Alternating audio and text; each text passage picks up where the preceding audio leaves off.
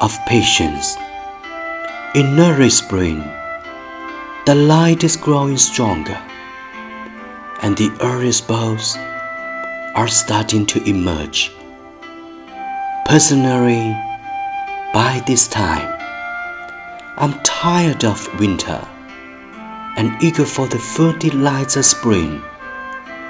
More light, more warmth, more growth.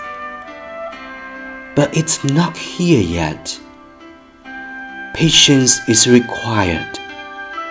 The Spring comes on its own timetable, not ours. For the plants, there's no price for coming up early. Break dormancy too soon, and their circle for the whole year will be off. They may even die in a late freeze.